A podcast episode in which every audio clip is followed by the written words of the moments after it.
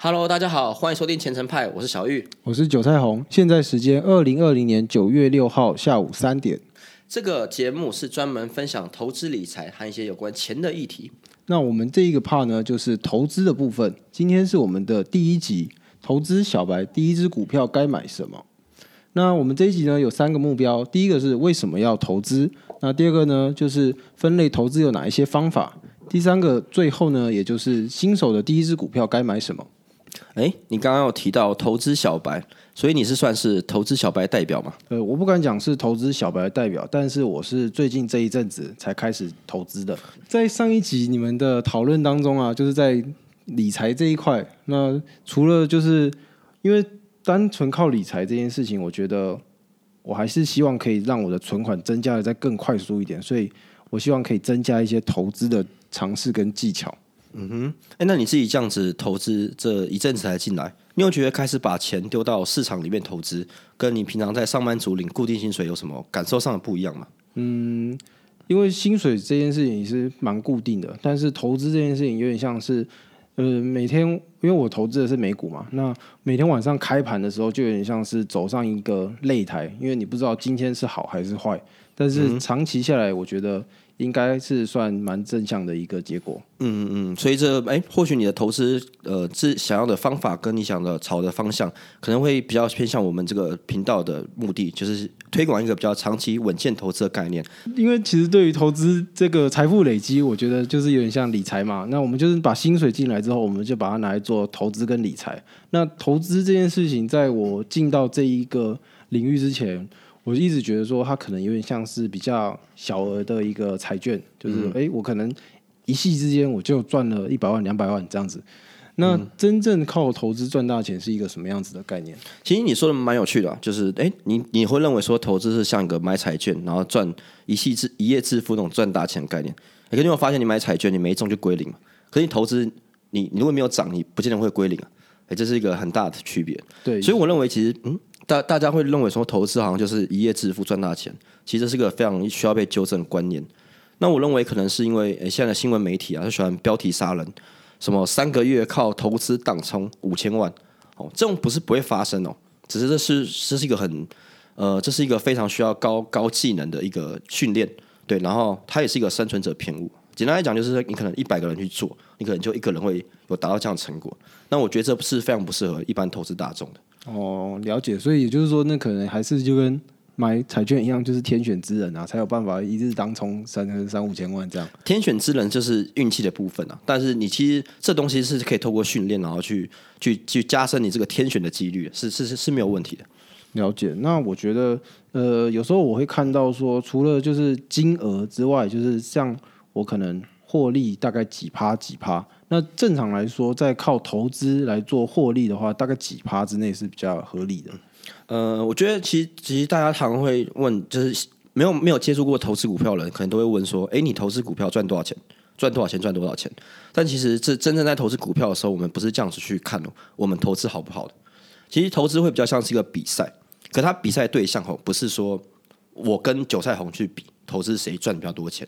而是我们的投资在今年可能跟我们的平均值去比，所谓的平均值就是整个市场一个股市的这个平均值。那这个就我们就称为大盘嘛。那因为现在很多商品它是追踪大盘的指数，那你可能就是投资这样的商品，你什么样都不用做，你就可以稳稳的，就是每年创造大盘的报酬率。好，比如说大盘报酬率在过去十年的平均是百分之七好了。那如果你的个人的选股能力或投资能力有超过百分之七，可能是百分之九、百分之十，那这是一个很不错投资的。就相对于啊，就是你如果没有能力去超过百分之七这种平均的报酬率的话，其实你应该选择是一种被动投资的方法。了解。那假设呃，我年报酬率是十八好了，可是我一开始只拿一万块出来，那我接下来我可能可能差五年就到三十岁，那我一年假设赚十趴，一万块赚十趴，那我就是。一年假设就赚一千，那我这样赚五年一一万才变成一万五，这样子的话，呃，感觉到不了所谓三十三十岁的一个储蓄的目标啊。对啊，所以其实呃，大部分人都不会这样做嘛，就是大部分人都会希望就是说，你跟着你的投资的，你理财做完嘛，跟着你的投资的进度，然后不断的去把你薪水的一部分，好，然后进入到你的这个理财账户或是你的股票账户里面，然后透过这种复利的累加方式。好，举个例子，假假设你今天没有去做一个再把钱丢到你的账户里账户里面的话，你可能第一年是十万块，然后你赚了十 percent 就变十一万，那你第二年你的本金就从十一万开始，那你如果你一样也赚十 percent，你就会变成十十一万乘上一点一一点一的报酬率这样子，所以它是一个复利会不断的指数成长概念。那当然了，我刚刚提过的，你会一定会一直把你的薪水的一部分，然后再投入你的这个理财账户里面，所以你就会跟着你的股票账户一直成长。了解，那这样子的话，呃，因为常见的投资类型啊，我就我所知，可能有呃外汇啊、债券，那或者是说期货、选择权这些东西。那也有时候会听到人家说，哦，你不要你买股票，你不要买期货，因为期货会赔的比股票还快，还是什么的。那这大概是什么样子的一个概念呢？嗯，其实你刚刚提到这东西，就是我们称为是投资的金融商品啊。那以以大致上分类来说，你提到的现金跟外汇，这我们通称为货币。那这货币是比较常见嘛？比如说你去国外的时候，你会换日币啊，换美美元这样。然后再来就是说股票、债券，这个是称为证券。那这种证券概念就是说，你一家公司它可能需要钱，所以它发行它的股票或发行它的负的债券，然后让你去购买这样子。那这种是属于证券部分。那你最后没有提到说期货选择权，好，那这就称为衍生性金融商品。那衍生性金融商品它就是一个，你不是直接去投资公司的股票，你是借由场外的一些。合约的规格，然后去去追踪这个股票的价格状况，所以它会多了很多杠杆，很多操作的弹性。这样，那你又说，哎，投资期货跟选择权是不是很风险大，很容易赔钱？其实，你投资什么商品的风险哦高不高，其实是看你的操作。你如果投资股票，你很会玩，你也可以操作的很有风险但如果你投资期货，然后你很会玩，你也可以操作的很有安全。所以，投资投资投资这种商品，它风险高不高，其实是看你的操作部分了。嗯，可是一直以来我都听你一直用这个衍生性商品这个复杂的东西在赚钱。那呃，要怎么样子可以再利用这个衍生性商品来赚钱呢？对啊，这其实这就是这这这就是如果你在这个金融市场待久了，你很懂了这个金融市场，然后你也有自己的投资策略或是你的交易策略的话，那你可能就会开一些杠杆，比如说用小钱去以小博大，那就是操作这种衍生性金融商品。但这是其实是非常不适合新手去做的。对吧？所以这这也不是我们今天的主题啊。我觉得我们先拉回来之后，可以再分享这方面操作。那像刚刚提到这么多的投资类型，就是为什么我不从外币？那我我要从股票来入门呢？其实没有一定要从股票去入手啊。我是觉得投资这东西就是说，你懂什么，然后就去投资什么。像有些人很懂卡片游戏，那他可能会去买游戏王卡，或是买一些棒球卡，或是球鞋，好去做一个收艺术品啊，或是娱乐品的收藏，然后再。买低卖高这样，可是股票它本身有些优点，比如它的流通性很好啊，然后它的转手很快，然后你取得资讯的管道也很多，哎，你投资的东西它其实跟你的生活很贴近嘛，对吧？了解，就是呃，像你刚刚提到就是资讯什么，这个我都还可以理解，但是流通性这件事情对于投资来说到底重不重要？嗯，讲个极端例一点例子好了，你今天可能是有三呃三百万投资款去买房地产，你想做一个房地产投资，但是你去买房地产，你今天想要卖掉。你可能会变麻烦，你必须刊登你的房屋状况，然后找中介啊，然后你还要去等卖等等买家来跟你洽谈嘛。那你的买家可能还要去赏屋，哦，这来来回回到成交，假设都很顺利的话，你可能也要两个月甚至一个半月的时间。诶，那但股票不一样，股票它其实就是一个集中交易所概念，你只要在网上开一些账户，或者在券商开一些账户，那你就可以在网上点一点手机，或是点一点网站，那你就可以去买入或卖出，很快的去达成一个交易这样子。为什么？就是要投资呢，因为其实我这一阵子刚进这个股票市场，然后每天晚上，我就像刚刚提到嘛，就像上擂台一样，我都觉得不知道今天到底是涨还是跌，就是其实那个心情是呃起伏还蛮大的。但是大家都要做投资的话，就是大家都要体会这个呃起伏的一个心情。这样子的话，还是每个人都适合投资吗？嗯，哎，那你这其实就是回答到你前面问了一个问题啊，就是你进来想要去更快速累积的财富。哦，你势必要开始承受一些市场上的波动，或是你说的心理的压力。哦，但是如果你你做这个，你刚刚提到说，你如果最近开始进入股市，然后你心里的压力很大，或是晚上都睡不着，哦，也许我们来检讨一下，说，哎，你是不是你的投资方法错了？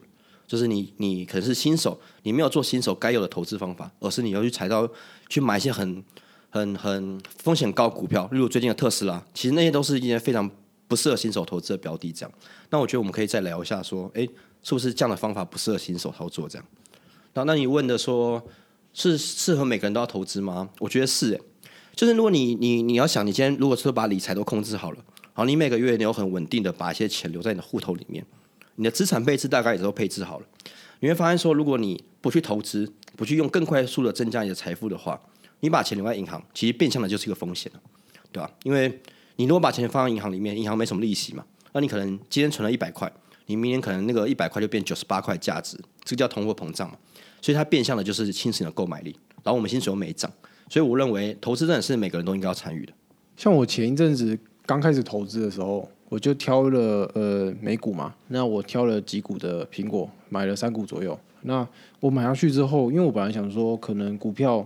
反正它就是要么涨要么跌，就一翻两瞪眼，我就之后再看就好。可是因为我一买之后，我就发现我我会很在乎它这样到底涨了一块还是跌了一块。嗯哼。然后所以说那个时候就是还顺便会看一些其他的大公司嘛，像最近很火红的特斯拉。那那个时候特斯拉一股我看一千四百块美金，然后一个晚上光一个晚上的跳动幅度就会非常大。然后像我那个时候看啊，就是可能我那天看的时候是一千四，我隔天早上睡一觉起来发现，哎，它怎么变一千二？我就觉得说，靠他妈睡一次特斯拉，我什么都没做，然后还要喷六千块台币，我觉得这个也不太划算。对吧、所以你睡一晚特斯拉比睡其他东西还贵的。对啊，我觉得特斯拉这样，我什么都没做，才还这样喷六千块，太不划算了吧？好好，你你，我觉得你以后还是睡自己就好了。对啊，所以自己一毛钱不花，你就躺在床上睡觉。哎，你刚刚说你投资苹果嘛？那你投资苹果当下，你知道本益比多少吗？投苹果的本益比，或者他这家公司的每股盈余 EPS 都大概多少？欸这个我还真没看，我就直接买了。那你都哦，那你你都怎么评测你要投资这家苹果的？呃，因为感觉投资苹果就不会倒啊，因为现在苹果这么大，iPhone 一代一代的出，那为什么说我们一定要懂说本益比是什么，或者说每股盈余是什么，才可以投资股票？嗯不是哦，其实这个你没有一定要懂这些东西就可以投资股票、你可以去看一些网红讲说他投资多少几百趴，他投资什么赚多少钱，你就去投资。然后你也可以就是说你心情好，喜欢什么公司就投资，这绝对没有问题哦。只是如果你没有拉出一个清楚明确的准则，然后在自己心中，然后就贸然的去投资一档股票的话，那你怎么知道什么时候要出场？你怎么时候什么时候可以加码，什么时候可以减码？哦，投资这件事其实不是只有买进而已。了解，所以说我只要学会说，我只要判定一个准则，什么时候要进出场，我这样就一定可以赚钱吗？哦，不是，这个准则通常我们称为投资策略。但是你有一个投资策略，不代表一定会赚钱。这就是为什么有时候，诶，一些投资老师或是一些书上分享的一些方法，你去做可能就赚不了钱，但那个老师或那本书去做，他可能就赚了很多的钱。因为你每次执行这个投资策略，哈，它都是一个几率分配概念。你有可能有三十趴几率得到不好的结果，你有七十趴几率得到一个好的结果。那透过长期你执行这个投资策略，你的期望值就会是正的，那你的胜算就会比较高一点。对对对，我觉得几率啊、投资就是期望值这些东西，好不容易大学的时候勉强投那个统计学六十分才过了，我现在出社会还要再算这些东西吗？因为我我都不懂了，何况是可能我们的听众会也是搞不太懂啊。好，我们讲简单一点啦，就是其实不管不管你要用什么准则啊，你心中一定要有个当初进场的准则。那不管那个准则多粗糙或多拔辣都没有关系，你可以因为今天天气是下雨天你就买进，OK？那你只要是天气放晴了，你就可以卖出，这也是一个准则，都没有问题。因为你自己对于你自己投资这张股票拉出一个准则，你才不会被一些新闻啊，或是一些市场的价格的情绪影响你持有这张股票。嗯，这样子的话，我其实大概懂。可是我觉得说，每次股票可能它跌的时候，新闻就会说哦这家公司怎么样怎么样，然后股票上涨的时候，新闻又会说这家公司有什么样子利多的消息。可是这都是马后炮，因为它都已经涨上去了，我买个屁哦。对啊，所以我说你你心中一定要有一个准则嘛，不然其实很多人看到啊今天台积电怎么样怎么样，然后就去做多，然后可能就哇隔天就是杀下来这样，所以这样就不是很好。不过那些新闻还是有值得看的地方啦，那些看财经新闻是给你一个大格局，了解说这支公这家公司最近遇到了什么事情，那是有助于你的判断，所以也不是说新闻就绝对不要看这样。哦，了解。那这样子的话，股票其实它感觉有很多种方式可以玩它嘛。那其实它大概玩法有哪一些呢？嗯，我我强烈建议你不要用玩来形容股票。哎，韭菜红，你最近去游游乐园玩的时候是什么时候啊？可能两三年前去六福村吧，那时候票价一张大概多少钱？呃，可能五百块左右。对吧、就是我们去游乐园嘛，我们会付个五六百块，然后买一张门票进去，得到快感或是满足感。哎满足感。对，但是你投资你投资股票其实就有个目的，就是你要去让你的资产去增值、去赚钱。对，好，那既然是这样子的话，你就不应该用玩的概念去去面对，因为你玩你就要支付钱，你就要支付个门票概念。所以或许我们以后在频道里聊天的时候，可以用投资来取代玩这个动词。好，我们可以去比较去更更精确的去分享一下我们对投资的想法，这样。哦，了解。所以投资股票最简单进出场的点位，我要怎么判定？我觉得这个问题答案有点广。我建议大家去，或是你去学股票投资的技巧时，一定要先知道说你学的这个股票投资是哪个方法论，因为你你知道你投资什么是方法论，你才能知道说你要去哪里得到更多的资讯，或者参考哪个投资大师，然后他的大师他的出发点是什么。哦，我以为投资股票这件事情，它就是买进跟卖出，可只是看说你什么时候买进跟卖出而已。原来还有分所谓的派别。当然了、而且不同的方法论，它的决策很有可能是互斥的哦。那所以说，它有哪一些派别呢？因为我常常会听到人家打广告说什么呃被动投资、懒人投资这样，或者说巴菲特的价值投资什么鬼的，就是他挂一个巴菲特，感觉很屌的样子。可是，那你可不可以摘要一下说，到底有哪一些投资的方法？嗯股票投资大体上分为两种，好，目前的现在大概就是被动投资和主动投资。那主动投资又分为价值投资与动能投资。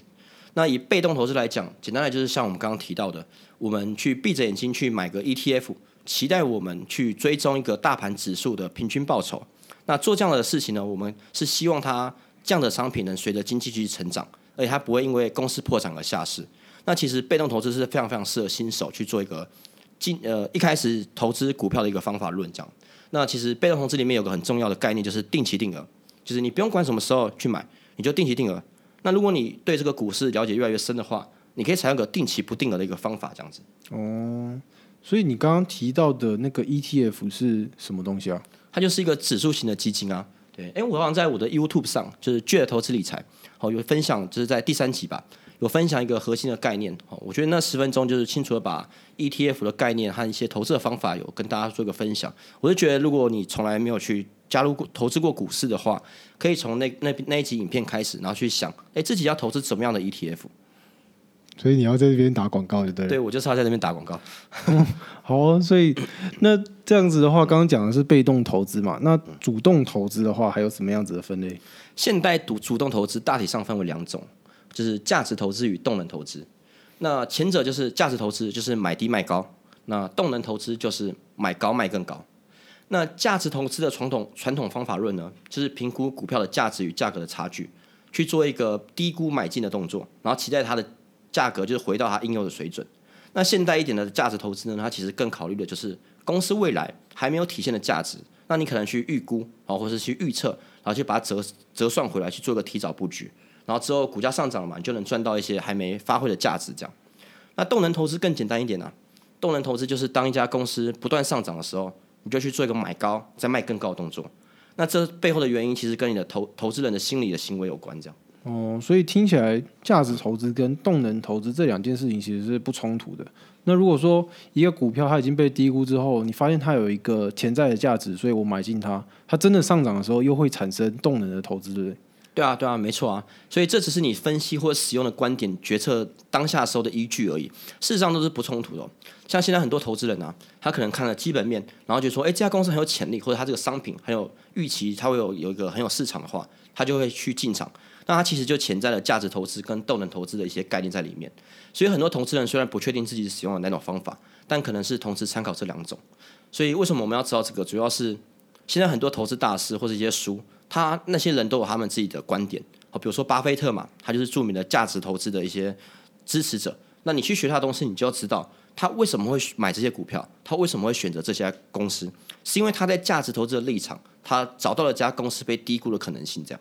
嗯，所以你刚刚有提到说，就是那个比较偏基本面的认识嘛，那也就是说，是不是还有另外一个东西叫做技术面的分析？那就是技术面分析，我可能看过说什么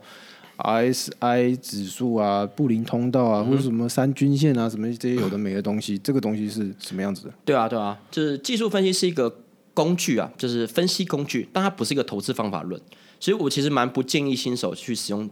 技术分析做决策，或者你一开始学投资股票的时候，就是不要去做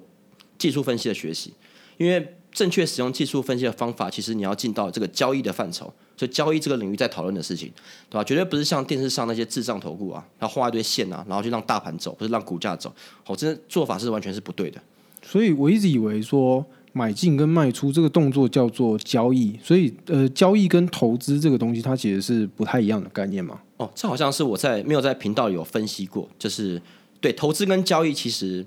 你刚刚讲的是从行为上的观点去解释说，交易好像就是买卖嘛。对可是如果你要用方法论，或是你学习的方向走的话，投资跟交易是有点区别的。投资我们会比较是 focus 在说找到一家公司好公司，或是有潜力的公司，或者一直在上涨公司去买进，对，或是放空它。没错。对，是针对标的。但在交易这个领域，我们更在意的是呃市场的情绪，或者自己的。我刚刚有提到嘛，你有一个投资策略，你有个交易策略，那那个交易策略呢，你去执行它的时候，你就会得到一连串的一些结果可能。我们去分析这些结果可能，然后去对它、对它、对这种交易策略去做优化、去做量化，然后去去加强我们交易赚钱的几率，这样。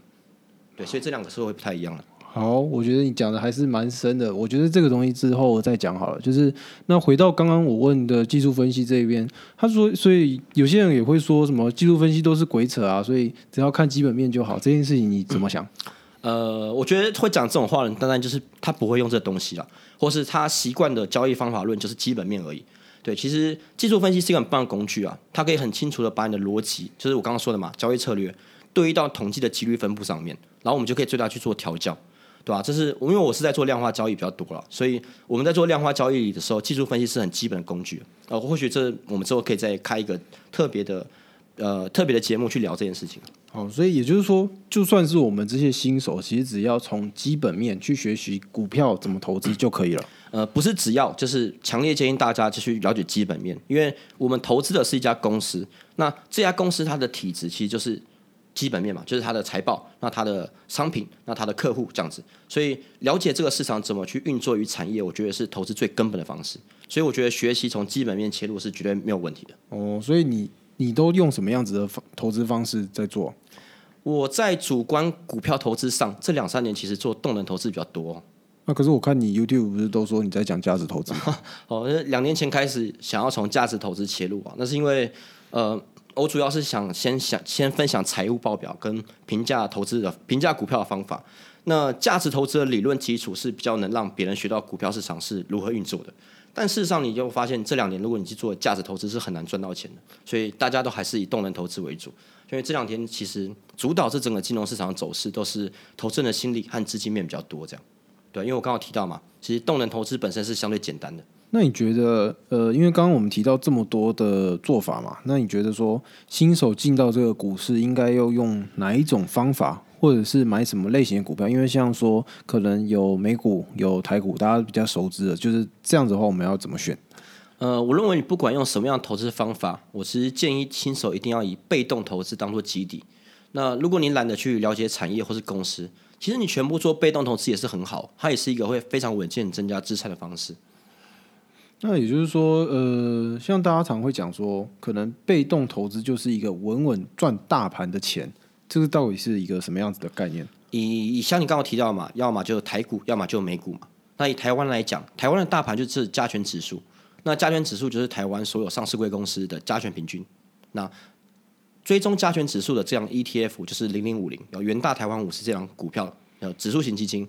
那如果加权指数一整年涨了七 percent，那你的 ETF 就涨七 percent 这样。好，你不用任何决策，你买进就是有七 percent。哦。那以美国来讲的话，像美国的大盘是 S N P 五百啊，标准普尔五百指数。那还有一档 ETF 基金叫做 S P 哎 S P 五百嘛？S P 五百就你讲的那个啊？对，我是说它哦，它的 ETF 叫 S P Y 啦。哦，对，S P Y。所以你买进 S P Y 也是你不用任何的投资决策。假设你年初就买，那你到年尾，你大致上就能获得跟大盘一样的投资报酬率。那像刚刚提到嘛，假设一整年大盘赚到了七 percent 的话，这七 percent 报酬在我们投资领域其实它称为贝塔啊，B E T A 贝塔。那如果你今天去主动投资赚了九 percent，那我们说你多赚了两 percent，那这两 percent 是超额报酬。好，这超额报酬我们就称为阿尔法，就 A L P H A。所以我刚刚有提到，实际上你要赚到贝塔是非常容易的，好，就是你就买进 E T F 就对了。但是，一般投资人如果你要稳稳赚到阿尔法，就是你要多出这个 ETF 以外赚到更多的钱，其实非常非常难的。嗯，所以也就是说，ETF 这种只要买进就赚得到贝塔，那这个贝塔感觉就是送给我们这些投资人的嘛。那也就是说，这就是像你常跟我说的，就是把先该赚的钱赚到，然后如果还有办法的话，再去多赚这些其他的阿法的钱。对啊，对啊，就我觉得，如果你是新手嘛，你其实你根本不知道你能不能打败大盘啊，除非你你你觉得说啊，我是小钱，那我拿这个钱去市场上赌博，然后学习这样也是可以啦。但我认为大家其实还是想要稳健的去增加点资产嘛。那我认为还在学习的时候，你就把钱先丢到 ETF 里面，把贝塔赚到，该赚都赚到。你可能是八成的钱先丢到 ETF 里面，然后你两成的钱去配置主动投资，配置一点那边的钱去挑战当买进股票、分析股票的一个练习。那至少送分题你拿到嘛？了解。那所以说，第一张股票我到底应该买什么？哦，就像刚刚提到，就是你先配置一部分钱到 ETF，等你越来越拿手的时候，你可能就是慢慢减少 ETF 的比例，增加你主动投资的比例。那主动投资就是选股嘛，就是选择投资。那我是蛮建议，就是大家一开始去挑自己喜欢的品牌，好去看看这家公司，因为你你喜欢一个品牌，你会对它的商产品会比较了解。就是你可能没有投资做股票，但是你如果你是一个苹果的。的粉丝的话，你可能会去了解他，哎，今年、明年他可能会发展什么样的产品，那你就会对这家公司比较热忱，然后，然后借由这种方式去想，你要用什么样投资的方法论，然后去了解这家公司，分析这家公司，这样。哦，也就是说，就是我们可能果粉就会比一般人还知道说，今年的 iPhone 可能又要出几个镜头，那年底的时候，Sony 要出 PS 五，大概这样子的概念，对不对？对啊，你甚至那些东西你都可以想，哎，PS 五那它可能有供应链，那供应链跟台湾就有关。那台湾哪些可以参与到 PS PS 五的，就是贩售这样。这集感觉我们聊蛮多东西的，最后在这边整理一下好了。第一个呢，就是为什么我们要投资？那如果说你有做好妥善的理财的话，其实每个人都应该要参与投资，因为你把钱放在银行的话，其实是会随着通货膨胀降低你的购买力的。对啊，就是还是要先把理财做好，就进到投资还是比较安全的。好，那第二个呢，就是我们分类我们投资有哪一些方法。主要就是被动投资跟主动投资，而你主动投资大体上又分成价值投资跟动能投资。第三个呢，就是我们新手应该买的第一只股票。那第一只股票呢，大概是分成说，我们必须要就是买一个被动投资的 ETF。那另外呢，就是熟悉的品牌，你最懂的可能苹果，可能特斯拉，那当做你这个分析股票的一个切入点。嗯，我觉得就是你先有一个切入点，然后从这个切入点去找一个理由，然后为自己拉出一个你投资这张股票的这个准则，然后放在心中啊，从这样的方式去接触投资，然后去了解这个市场的运作，我觉得是非常适合新手可以投资这个市场的一个切入点。这样，好，那今天的节目就到此为止哦，大家拜拜，拜拜。